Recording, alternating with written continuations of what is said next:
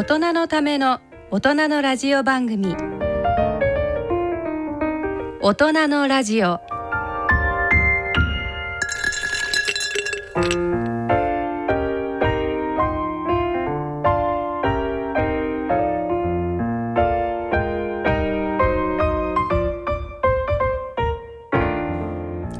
皆さんご機嫌いかがでしょうか？立川楽長です。ご機嫌いかがでしょうか？篠崎直子です。この時間は笑いと健康をテーマにお送りしております。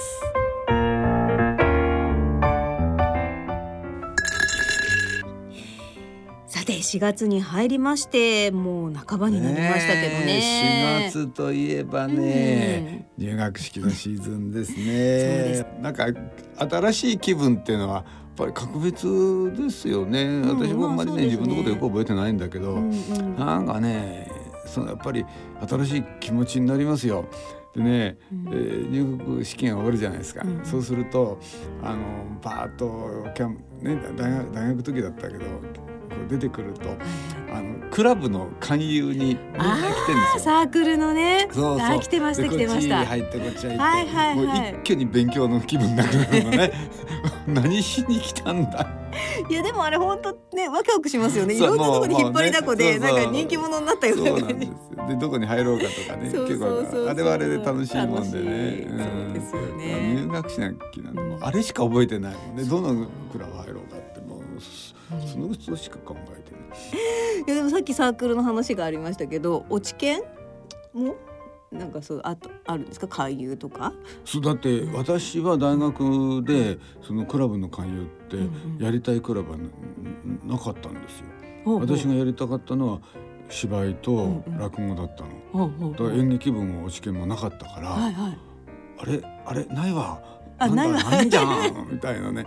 そんな感じでじゃあしょうがない自分で作ろうっていうんで自分で落ち研作ったんですよ。作。って、うん。でそれから勧誘がしたんですか？あ上入れると面倒くさいじゃないですか先輩入れると。そうそっかそっか、ね。自分が上でいたいですもんね。面倒くさいし鬱陶しいし。天下だよね自分の天下がいいですよね。だからもう同級生に声かけて、うんうんうんうん。もう幽霊部員だけで二十何人集まっちゃって全部幽霊ですけどね。まあ、とにかくメンバー揃えなきゃみたいなね。そうそうそうそう、へー。うん、で一応同好会なんだけど同好会も届け出さなきゃいけないでしょ、うんうん。そうすると名簿作って、うん。えー何人集まったから同好会にしてくださいみたいな一応届けるんですよ学生に、ねだからもう頭数が多い。方がいいってもう名前だけ貸してくれみたいな。そんなことやってね、えー、落ち券作りましたよ。じゃあまあでも後輩はこう勧誘して入れてみたいな。そうそれそれそう勝負はそれからだよね、うん。その幽霊部員はいくらでも集まるけど実質ね、うんうん。それが毎年ちゃんと活動するためには本当の部員いないとどうにもならないから。実質一人ですみたいな。最初から最後まで一人だからね。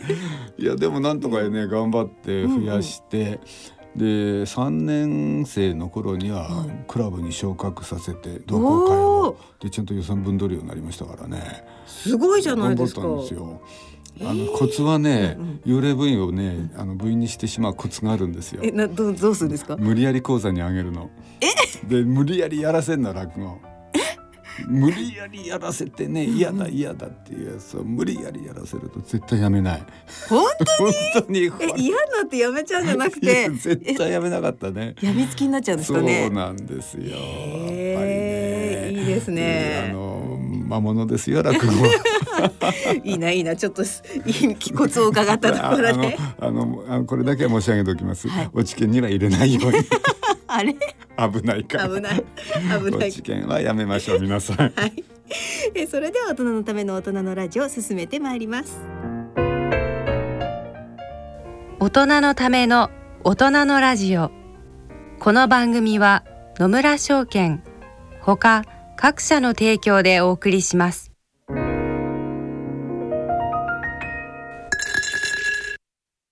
野村第二の人生に必要なのはお金だけじゃないから。ゆったりとした旅を楽しみたい。健康はもちろん若々しさもまだまだ保ちたい。住まいをもっと快適にしたり相続のこととかもしもの時のことも考えておきたい。セカンドライフのために知りたいことってたくさんありますよね。あなたのハッピーなセカンドライフのために。野村証券の本支店ではさまざまなスペシャリストを講師にお招きして野村のハッピーライフセミナーを開催しています。詳細はウェブで野村のハッピーライフと検索してください。なお当セミナーではセミナーでご紹介する商品などの勧誘を行う場合があります。それの村に来て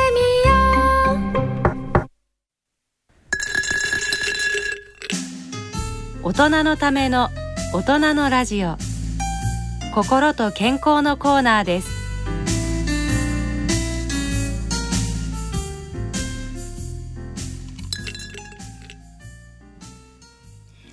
大人のラジオ。このコーナーでは立川楽長さんによる落語をお聞きいただいております。今日聞いていただくのは私のネタおろし。お ネタおろしをラジオで放送するってどんだけ度胸があるんだと思うけど、すごい。別に度胸でやってるわけじゃないんですけどね、もうやけくそでやってるだけなんですけどね。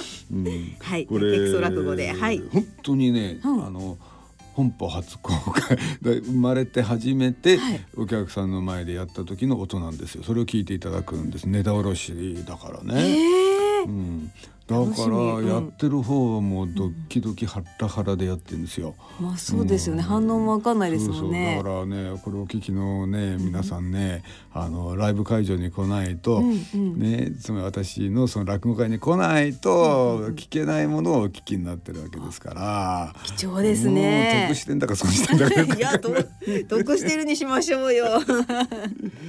そういうね、はい。えーまあ貴重なね音源をお聞きいただきましょう。はいどこが貴重なんだ？えー、それでは立川楽長さん創作の健康落語のりのり父さんをお聞きください。なお外部録音のため多少のノイズが入りますのであらかじめご了承ください。もしもし母さん。ああ俺和彦父さんそっち着いたかな？父さん？うん父さんねたった今ねあのうち着いたわよ。あそうよかった。いやさ今日父さんうち来たろ？で車でそっち帰ったんだよね。いやそれ1時間も走ればさまあ着いちゃうけどね。だけど父さん年だろう。もう72だよ父さん。途中で事故でも起こさなければいいと思ってさ心配してたんだよ。そうかよかったよかった。じゃあ何父さん今うちにいるの？そうよ父さん今ね。台所にいるわよ。あそう。あそうだ。母さん。うちってさあの玄関上がる時にさあの階段ほら3段登んじゃん。ね？いや実はね父さんね今日腰が痛くってね階段登るの辛いって言ってたんだよ。いやそれでなくてもね運転すると腰に来るんだよ。父さん今日あの玄関前の階段あれちゃんと登れたかな？え？父さん、うん、父さん今日あの玄関前のあの階段登ってないわね。何登ってないって。だってあそこ登んなかったら玄関入れないじゃん。だったら父さんどうして台所にいんの？どうやって入ったん台所に、うん、あんたさ父さんが今日どうやって台所に入ったか知りたい。何その知りたいって？それそれ知りたいよ。何？父さんどうやってあの階段登んないんでさ台所に入ったの？実はね父さんついさっきね車で台所に突っ込んだのよ。えー、車で台所に突っ込んだの。そうよ。うちの駐車場ってさほら台所の真ん前でしょ。で父さんいつも面倒くさがってさもうバックで入んないじゃないのよ。だ今日ね駐車しようとしたんでしょうね。前から突っ込んだの、うん、そのまま前進して壁破ってで台所入ってきたの。だから父さんね今日階段登んないで直接台所にお出ましになったのよ。いやお出ましになったったって。えー、じゃ母さんその時台所にいたの？大丈夫だったの母さん。大丈夫なわけないでしょ私今日ね肉じゃが作ってたのよ。そうしたらドーンと大きな音がしてはっと気が付いたら私お鍋持ったまんまね車のボンネットの上に座ってたのよ。見たらあんたねもうお鍋の中空っぽよ。あら肉じゃがどこ行っちゃったのかしらと思って辺り探したらさ肉じゃがが全部フロントガラスに飛び散ってたのよ。せっかく作った肉じゃがどうしてくれんのよ。そういう問題じゃないだろうとお母さん。そそういう問題じゃない。肉じゃがどうだっていいんだそんなの。え？ー、父さん大丈夫だったの？ちょっと父さん今何やってるの？今。今？肉じゃが食べてるわよ。え？父さんも父さんだよ。だってさうちに車で突っ込んだってさ肉じゃが食べてる場合じゃないじゃんかよそれがね和彦父さんねさっきやったことね全然なんか覚えてないみたいなのよしょうがないなもうな母さんじゃあ俺であのすぐにそっち行くからあすごいことになってんなこれ台所直すんだって大変だよこれ父さん覚えてんの？ちょっと。ねこれ？父さんやったんだよこれ、うん、どうやら。そうみたいだな。そうみたいなじゃないよ。どうせあれだろ。アクセとブレーキ間違えたんだろ。いや俺は間違えておらん。間違えてないでじゃあどうして車がうちの中に突っ込んだんだよ。俺はちゃんとブレーキを踏んだんだよ。だけど車の方がアクセルを踏まれたんだと勘違いしたんだよ。そそっかしい車だ。車が勘違いするかよ。そんなんじゃさもう危なくて運転させらんないからさ。父さんね車の鍵俺が預かるからね。車の鍵どうしたのどこ行ったの、うん、車の鍵？車の鍵な、うん、母さんあの車の鍵持ってきて。何言ってんだよ。母さん知ってるわけないじゃんかよ。今まで父さん運転してたんだから。しょ。いでちょっと母さん俺車の中探してくるからさ。父さんあったよ助手席に。父さんがね今日うち持ってきたカバンとさ一緒に置いてあったよ、そんなカバン持って出たかな、母さんちょちょっとこっち。なんだいいかいいかいいかちょちょっとこっち。母さん父さんちょっとおかしいんじゃないの？えいやそそれそれ今はねね突っ込んだことを思い出してるよ。だけど突っ込んだ直後って忘れてたんだろそのこと。えしかもさうちにあのカバン持ってきたこと完璧に忘れちゃってんだよ。母さん父さんそろそろさ来たんじゃないの？何がだい？何がってだからさ年取ると来るだろうよ。だからそろそろさ来るべきものが父さんにも来たんじゃないかってそういう話してんだよ。何言ってんだよ。そんなもんなら父さんとっくの昔に来てるわよ。私にだって来てるわよ。まあもっともねまあ父さんのことじゃないけどね。えー、母さんにも来てんのか。当たり前じゃないか。年金だろ？誰が年金の話してんだよ。そうじゃないの。ボケがそろそろ来たんじゃないか。ってそういう話してんだよ。ね母さん。やっぱり父さんね運転させない方がいいよ。そりゃそうだけどさそんなこと言ってね納得する人かね何にしろねもうどこへ行くんだって車で行く人なんだよ。裏のコンビニにねはがき買いに行くんだって車で行くんだもん。裏のコンビニ行ったらすごだって母さんあそこ一歩通行だよ。あのねあそこのコンビニね車で行くにはね一旦大通りに出てさぐるーっと回ってかなかったらいけないんだよ。そうね。歩けば1分なんだけどさ車で行くとなるとね混んでると15分はかかるわね。歩けばいいじゃんかよ。ね母さん父さんボケちゃったのさ。車ばっかり乗ってるからなんじゃないの？この前ねあのテレビでやってたよ。歩かないとねあのボケちゃうんだって。ああのねあの運動するとねボケ予防にいいってね番組でそんなことやってたよ。父さん全然運動してないじゃんかよ。やっぱりさ運転させない方がいいってね危ないしさそれに歩けばねなんかあのボケ予防にもなっちゃないの？えだから俺あの鍵預かるからで車俺さ処分しちゃうから。そうかいじゃあ頼んだよ。もしもし母さん俺和彦いや父さんささっきうち来たんだけどだけど母さんどうして父さん今七班に乗ってんだよ。あもうあのさお前がほら車処分したじゃないのそうしたら父さんまた車買うってね聞かないのよだからね私言ってやったのよもうね二度と車乗ったらね私も離婚するわよって。えー何母さんそんなこと言ったの？しょうがないじゃないの。もう最後の手段よ。それにしても母さん思い切ったこと言ったね。実はさこの手使うのも5回目なのよ。聞くわよこのってそうしたらね父さん分かったって言ったの。ね。うんだからさもうやれやれと思ってたらね父さんその後ね中古で7班買ってきたのよ。大きなバイク買ってきたの。あれ7班って言うんでしょ？もう毎日乗ってるわよ。じゃあ何父さん？あのそっち行ったの？そう父さん今ねお風呂場にいるよ。あそう。何？父さんお風呂入ってんの？そうじゃないよ。父さんついさっきね七班でうちの風呂場に突っ込んだんだよ。え？ー、また突っ込んだの？そうだよ。うちの風呂場ってさほら裏の路地に面してんだろ？そこにねバイク止めようと思ったんだね。で何？どうやったか知らないけどさ七班で風呂場の壁突き破って父さん風呂場の中にね放り出されたんだよ。放り出されたの。まあ父さん大丈夫だったの、うん、それがねちょうどうまいことね湯船の中に着地したんだよ、うん、で湯船にねあのたまたまあの水張ってあったからね水の中にバチャーンと落ちたからね「あなた父さん風邪ひいちゃうわよ」いやそういう問題じゃないだろ母さん。いやそそういう問題じゃないと思うよ。とにかく大変だよ。うちの風呂場ぐちゃぐちゃだよ。もうしばらくの間風呂入れないよ。だけど母さん父さんって何？バイクの免許なんて持ってたの、うんそれがねあんたに今まで言わなかったけどさ父さん若い頃ね雷族だったのよ。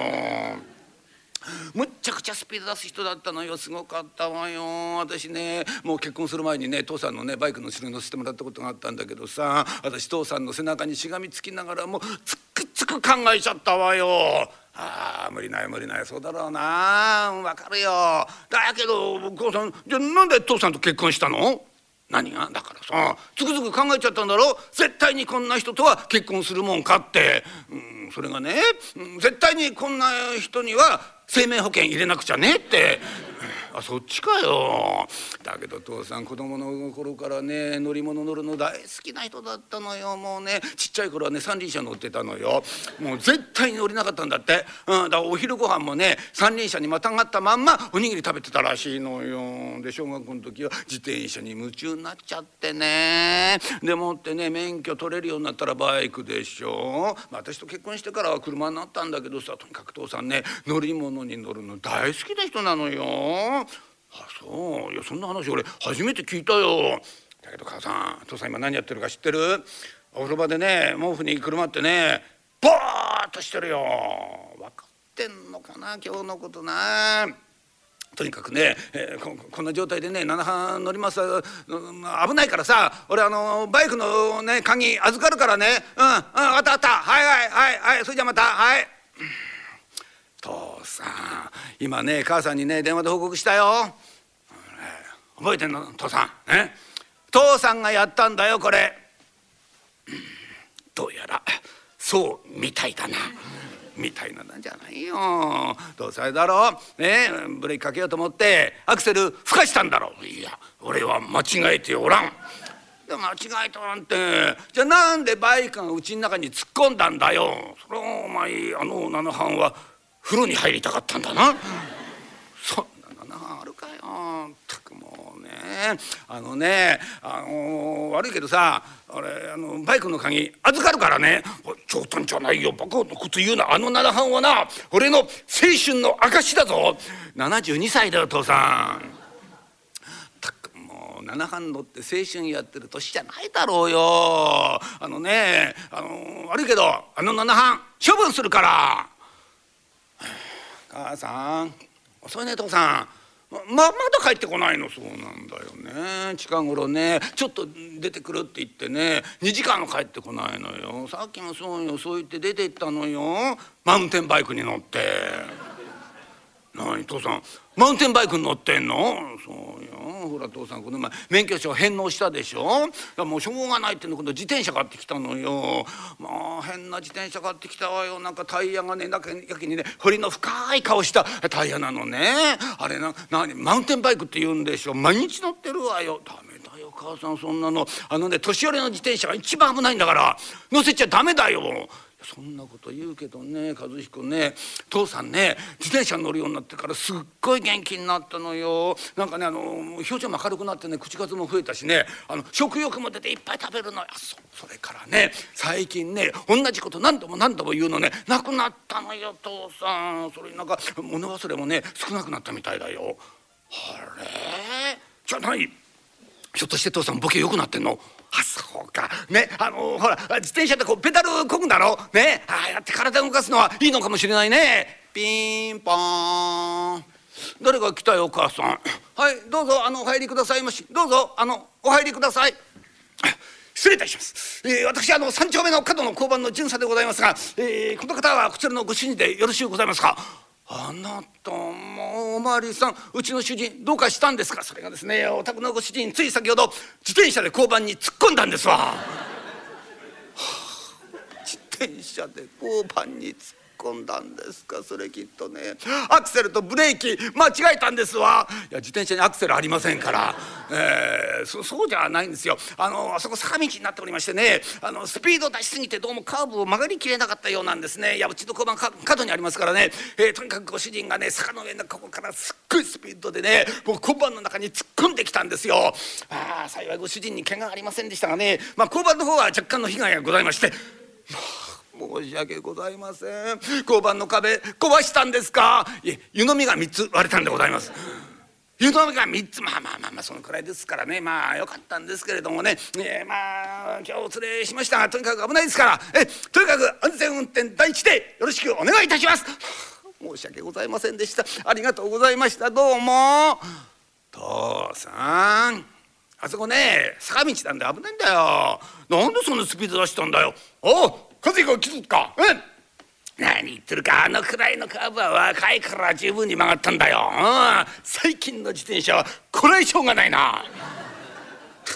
まだそんなこと言ってんのかよ。大丈夫大丈夫。任せてくださいあのカーブは必ずいつかな曲がりきってみせるからなあなた冗談じゃないよ。ちょっと和彦やっぱりさ父さんの自転車の鍵あんた預かってちょうだいよ。その方が良さそうだね。父さんじゃあ鍵預かるよ。で悪いけどさあのマウンテンバイク処分するからね。もしもし母さん赤和彦父さんねたって今うち来てんだけどどうして父さん今スケボーに乗ってんだよ。それがさ凝っちゃってんのよ最近。困っちゃうわよあんた。あのねどこ行くにもスケボーなの父さん。おでもそのせいかしらねなんかねもうめちゃくちゃね足腰丈夫になっちゃってね大変よ、うん、でも呆れたわね。そっちにまでスケボーで行ったの？でもさそっちまでスケボーで行ったんなら父さんさすがにくたびれてんでしょ？風邪ひか見てみろいいかこれからジャンプしてな一回転させながら見たらいいかいくぞ。やったっただだ大成功だ。見たか風邪ひか父さんめちゃくちゃ元気だよ。今うちの前でキャッキャッキャッキャ言いながらねもうスケボーで行ったり来たりしてるよ。まあ切れたわね。ね和彦また父さんスケボーでどっかに突っ込んでもいけないからさ。また頼むわよ。スケボーの鍵預かって。いやスケボーに鍵はないよ。いや鍵なんかついてないよ。あら。ついてないのそういうもんなの。あらまあ。じゃあ父さん何今度は鍵のない乗り物選んだってわけ？まあ父さんもやるわね。いや感心してる場合じゃないよ。父さん全然スケボー降りる気配ないよ、はあ、しかし元気だな父さん。すごいよこれ。ああああんな嬉しそうな顔しちゃってさ、はあ、父さん本当に乗り物乗るの好きなんだな。母さ俺思うんだけどさいやそれはね父さん今まで何度も何度も突っ込んだかもしれないけどさでもそのおかげでボケないで済んでるんだよ。そんなもんかね。そりゃそうだよ。父さんボケがツッコミに変わったんだ。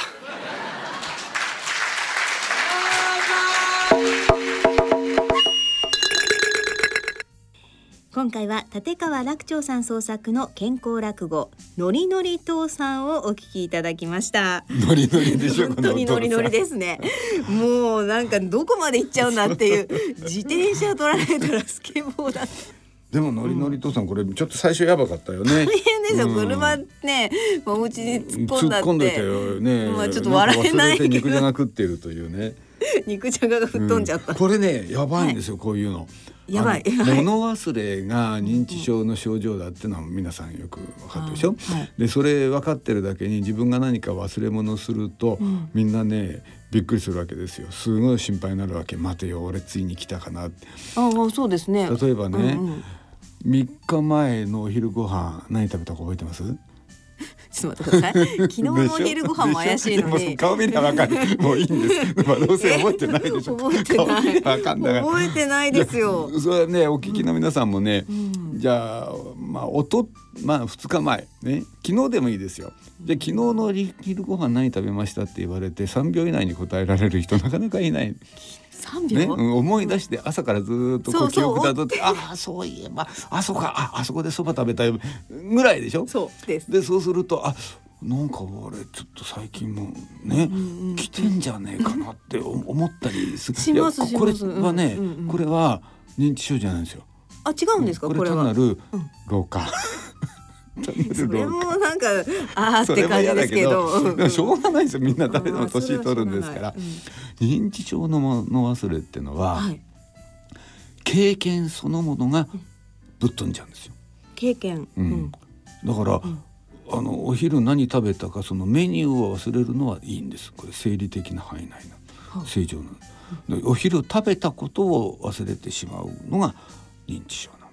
食べたこと自体を、うんそうそうその経験そのものを忘れてああそういうことか。うん、だからよくあのねあの認知症のおじいちゃんなりおばあちゃんなりが嫁に「えーねなんでお前は私にご飯食べさせてくれないんだ」って近所の人うちの嫁は私にお昼ご飯食べさせてくれないんで実は食べてんですね。で食べたことを忘れちゃってる、うん、これが認知症。それは認知症な。うん。だからねこのお父さん結構やばかったわけですよ。そうか突っ込んだことも忘れちゃうっていうことがそうそうそうそう。問題なのうんそうね、でもそれが、まあ運動することによって、えーだんだんだんだんこう改善してきたという無理やりな設定なんですけど、で も運動するってやっぱいいんですね、運動は認知症予防にとってもいいですね、しかも楽しんでやることが大事なのあのねネズミの実験でね、はい。あのネズミにねあのほらカラカラカラカラ回るところにいるけど、よ喜んでこれカラカラカラカラ回すじゃないですか、ね。あの運動させるの。で、あの喜んで好きな時にやりたいだけこうやったネズミと、はい。無理やりやらせたネズミと、同じ運動時間でも比べると実はあの楽しんでやったネズミの方が、あのー記憶のねあちょっと難しい話になっちゃうんだけど海馬って場所があるのねあ脳の中に、これは記憶を司るんだけど、ね。そこの海馬の,、はい。あの体積を調べるのよ、そうすると喜んでやったネズミの方が海馬の体積増えてるんです。無理やりやらせたネズミより。同じ運動量でも、だから楽しく体を動かす。だその楽しむってところがねミソなのよ。大事なんだ。お父さんも 最後ノリノリだもんね。最高ですねこれね。もう楽しくってしょうがないんです。そそこら辺のものアピールがねまあこの落語を作った最大のまあ私の狙いなんですけどね。奥深いですねこれね。奥深いですか、うん、じゃないですかこれね。解決策までねちょっとね、う。ん、予防法というかね、うん、ね私もじゃあノリノリで。ノリノリでいいじゃない褒められたからノリノリで。奥深く聞きましょうこれからは。これからはね落語も。うん落語も怖い。しはい。深くいくぞ。ねということで皆さんも楽しみながら いろいろやってみてください。以上落語のコーナーでした。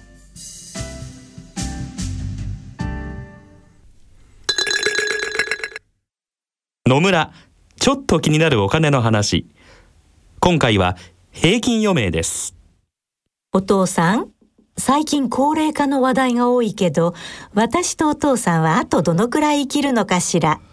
厚生労働省の平成25年会員生命表によると、60歳の平均余命は男性で23.14歳、女性で28.47歳だそうだよ。そんなに長いんですか？そうなると健康や介護も心配だし、お金も結構かかるんじゃないですかね。仮に我々夫婦があと23年一緒に過ごすとなると、ゆとりある老後生活を送るために必要なお金はなんとざっと1億円。驚いてる場合じゃないでしょ。早く今から準備しなさい。お金に関するご相談はお近くの野村証券へどうぞ。それ野村に来てみよう。大人のための大人のラジオ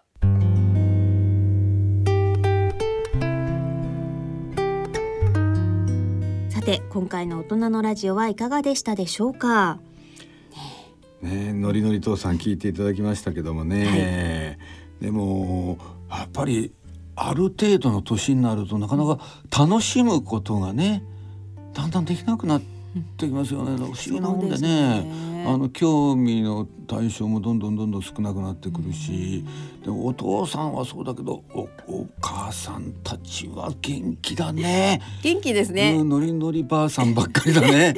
そうですねすごいね。本当にどこそうですで何するったって女性ばっかりだもんね。展覧会に行ったってコンサート行ったって何したって。おばっちゃんとおばあちゃんばっかり。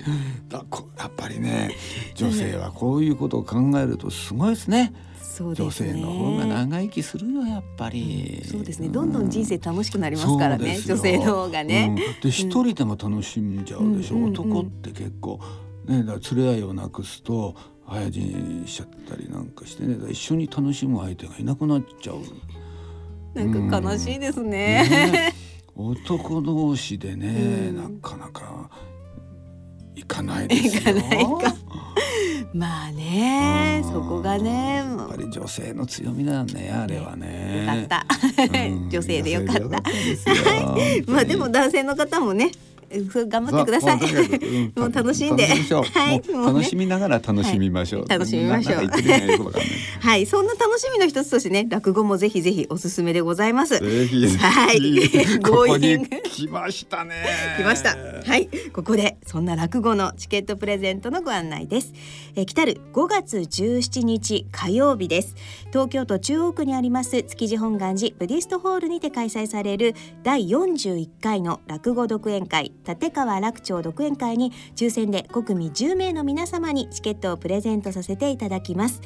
チケットご希望の方は番組ホームページの番組宛てメール送信フォームからご応募いただくか郵便の方は郵便番号105-8565ラジオ日経大人のラジオチケットプレゼント係宛てにお送りくださいいずれも第41回独演会チケットプレゼント希望とお書き添えの上郵便番号住所氏名電話などの連絡先番組へのコメントなどを書いてご応募ください。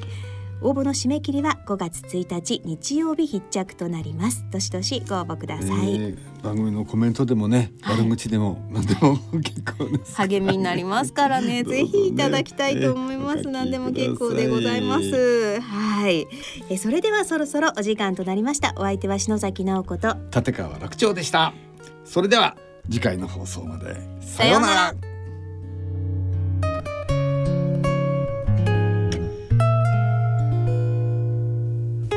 大人のための大人のラジオこの番組は野村証券ほか各社の提供でお送りしました。